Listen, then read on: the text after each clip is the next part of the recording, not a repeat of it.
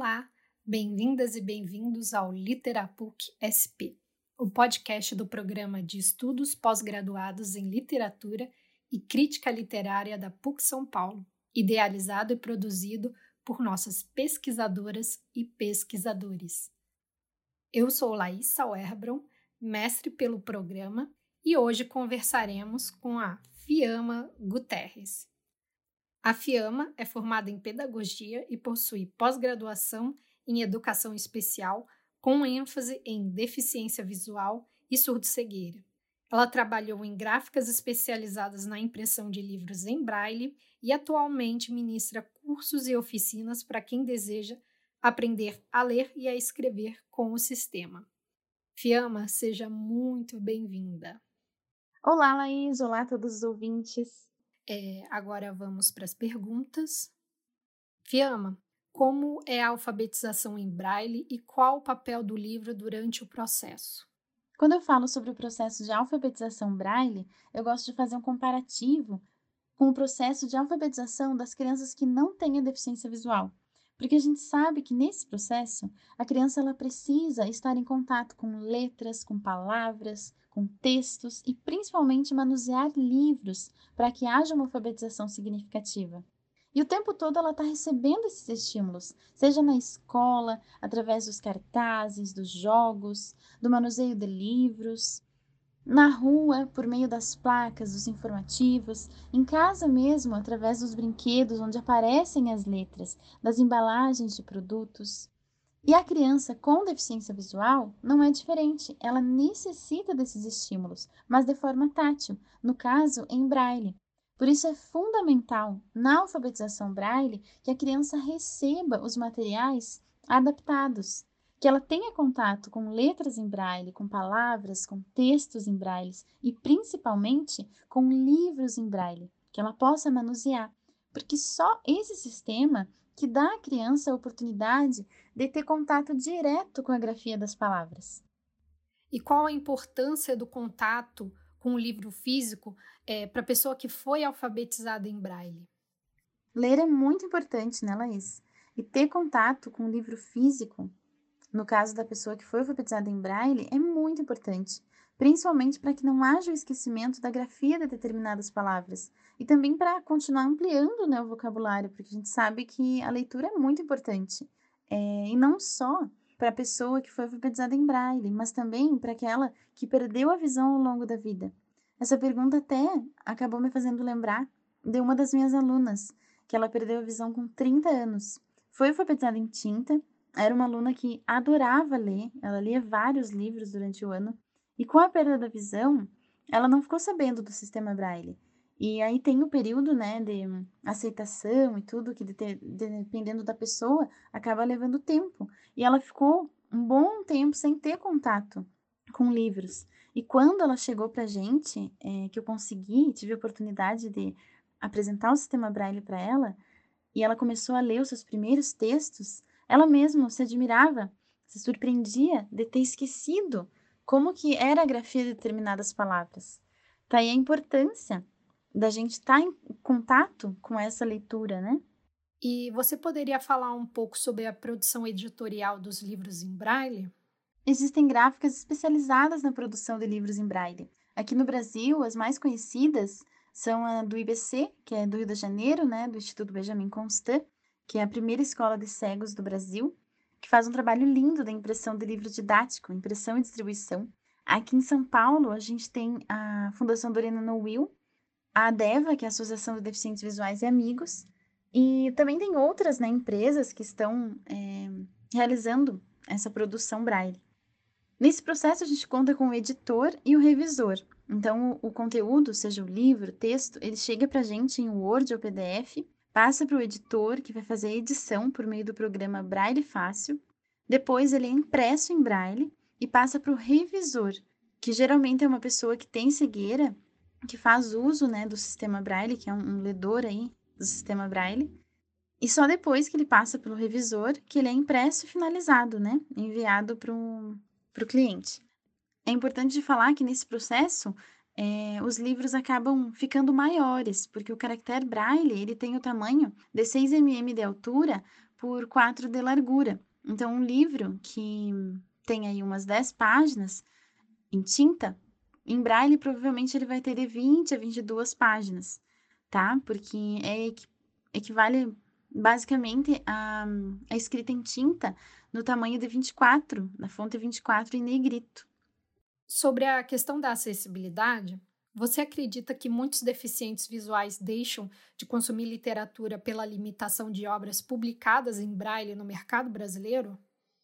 A produção de livro em braille, até pelo processo que eu falei para vocês, acaba sendo de alto custo.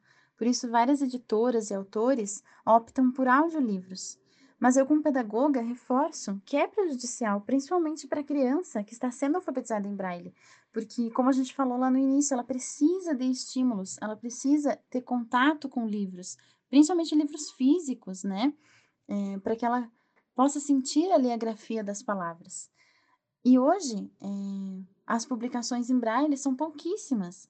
Se a gente for mesmo comprar um livro em braille, são poucos títulos que a gente encontra. E essa é uma dificuldade que várias das minhas seguidoras que têm filhos cegos e com baixa visão severa e fazem uso do sistema Braille encontram, porque elas me procuram ansiosas, né? É, anseiam aí por lugares que vendam livros em Braille. E são poucos.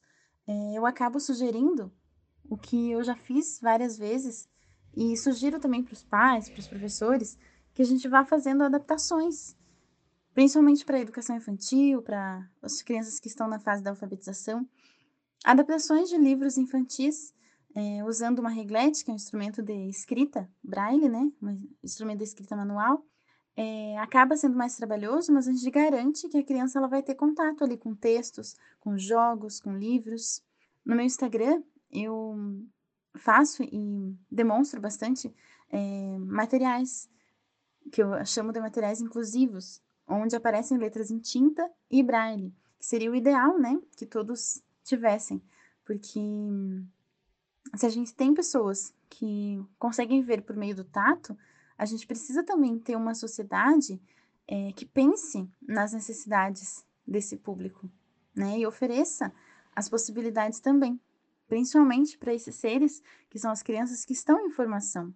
A gente também tem, em paralelo, é, adultos que perdem a visão e optam por só usar o áudio, usar só leitura de tela, só audiolivros e não conhecer o sistema Braille. Mas aí é uma questão de escolha. Já para a criança que está sendo alfabetizada, é muito importante que seja por meio do Braille, porque só assim ela vai ter certeza, ter segurança depois para escrever, para colocar suas ideias no papel. Atualmente, quando falamos em literatura para deficientes visuais, as pessoas logo associam o audiolivro como a opção mais acessível por causa da internet. Quais as vantagens e as desvantagens que você vê é, nesse novo formato? A produção de audiolivros realmente vem crescendo. A gente associa bastante a deficiência visual ao áudio. É... E assim, não é algo ruim. A gente tem os pontos positivos e os pontos negativos. O que eu acabo falando é, em relação à alfabetização é que acaba privando a criança de ter o contato com a grafia das palavras. Mas a gente também precisa pensar naquelas crianças que não tem só a limitação visual, mas também tem uma outra patologia que ocasiona a limitação motora, que ela não vai conseguir estar tá escrevendo em braille, não vai conseguir estar tá lendo em braille, porque às vezes o tato é prejudicado também. É, nesse caso, os audiolivros entram fazendo um bom papel, né? Dando a oportunidade para as crianças terem contato também com a literatura. Então, eu acho assim que ambos são importantes, dependendo do caso, porque a gente não tem também só uma pessoa com deficiência visual, né? Não é só toda pessoa que tem a deficiência visual que vai ler, que vai usar o sistema Braille. A gente também tem esses outros públicos, né? Tem as múltiplas deficiências, que a gente precisa pensar também. Então, é um avanço da tecnologia que é bom, que a gente tem que é, levar em consideração, né?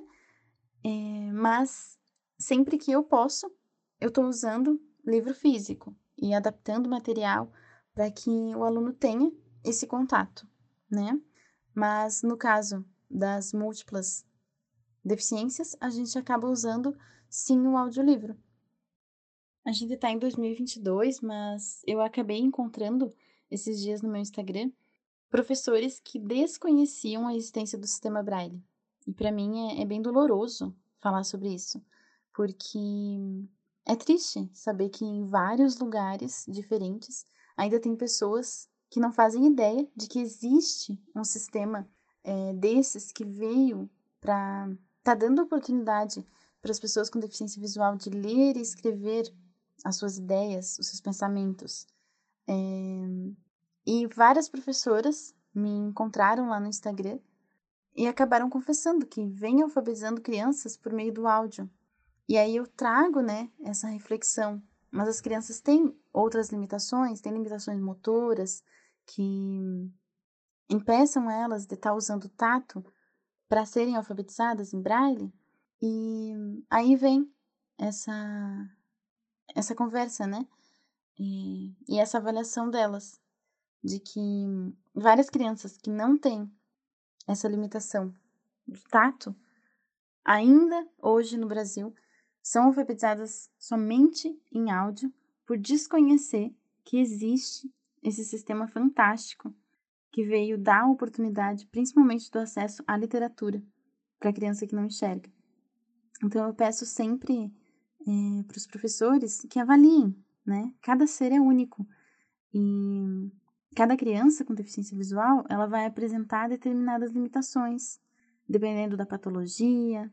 Por isso também a importância sempre de estar em contato com o laudo médico dessa criança, para a gente ter a certeza na hora de oferecer, né, as possibilidades. Mas eu sempre aconselho os professores, na dúvida se o aluno vai conseguir ou não, ofereça, dê a ele as oportunidades, porque as crianças várias vezes nos surpreendem. Às vezes a gente acaba achando que, por ser deficiente visual, por ser baixa visão, não vai conseguir fazer determinada coisa, ou não vai conseguir é, ser alfabetizado em braille.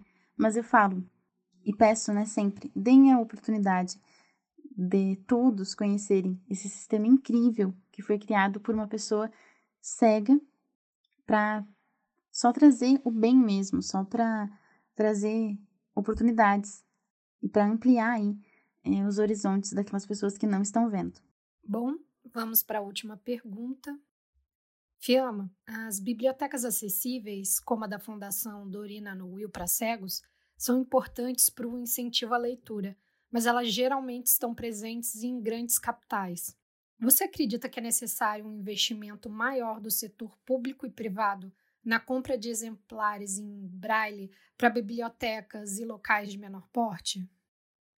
Acredito que é necessário e é urgente um maior investimento na produção de livros em braille, né? E na distribuição. Hoje a gente sabe que quando na escola tem um aluno com deficiência visual, o professor, o diretor, ele faz um cadastro no site do Instituto Benjamin Constant, da Dorina no Will, para aquela escola onde tem um aluno matriculado com deficiência visual, receba livros em fonte ampliada e em braille. Só que é um processo que demora. A escola tem que cadastrar a escola e tem uma aprovação. A gráfica ela vai produzir ali os livros e vai enviar para a escola. Nesse período, o aluno fica sem o contato com a grafia, sem contato com os livros. O ideal seria que essa distribuição fosse é, em, todas as, em todas as bibliotecas, de todas as escolas, seja de cidade grande, de cidade do interior. Por quê? Porque se a gente busca uma sociedade inclusiva, não é só a pessoa que tem a deficiência visual que tem que ter acesso a esse conteúdo, mas as demais crianças também precisam conhecer essa realidade. Porque nesse ano pode ser que a escola não receba aluno com deficiência visual, mas no próximo ano pode ser que chegue duas ou três matrículas de alunos cegos e com baixa visão. E aí bate o desespero do professor, porque não conhece aquela realidade. Já quando é, é disseminado esse conhecimento sobre braille, sobre deficiência visual, fica mais fácil de estar tá incluindo de fato. É mais fácil para o aluno chegar numa escola onde já tem uma comunidade escolar que conheça a realidade dele, do que chegar num lugar onde a pessoa não faz ideia do que, que é, não faz ideia que existe o sistema Braille, que existe uma possibilidade de estar tá incluindo aquele aluno de fato. Por isso, é, eu compartilho, tanto no Instagram como no Facebook, no YouTube, informações não só sobre Braille, mas sobre a deficiência visual em geral. E também é, sobre acontecimentos e fatos que acontecem comigo, que sou também uma pessoa com deficiência visual, que eu tenho a baixa visão e também com meu marido, que é cego. Nós temos uma filha, a Lívia. É, a Lívia ela está em processo também para para descobrir se ela tem ou não a, a deficiência visual, que ela é bebezinha ainda, né? Mas a gente já está investigando e eu acabo compartilhando com o público situações do nosso cotidiano, experiências que eu já tive nessa parte acadêmica e convido vocês a conhecer, tá bom? É, agradeço desde já a oportunidade, também me coloco à disposição no e-mail atendimento@aprendendocomafim.com.br para esclarecer qualquer dúvida, para conversar um pouco mais também sobre a deficiência visual. E sobre o Instagram, vocês me encontram lá pelo arroba Braille com a no Facebook e no, YouTube por Aprendendo com a Fi tá? Também tem o site onde é, tem o link para o curso de Braille online, quem tiver interesse, que é aprendendocomaf.com.br. Fiamma, eu só tenho a agradecer por esse conhecimento e essas informações maravilhosas que você compartilhou aqui com a gente. Muito, muito obrigada. E todas as informações da Fiamma vão estar na descrição do nosso episódio e a gente chega ao final de mais um Literapuc SP. Se você quiser acompanhar as notícias e o conteúdo produzido pelo programa, é só seguir os nossos perfis nas redes sociais. Até a próxima!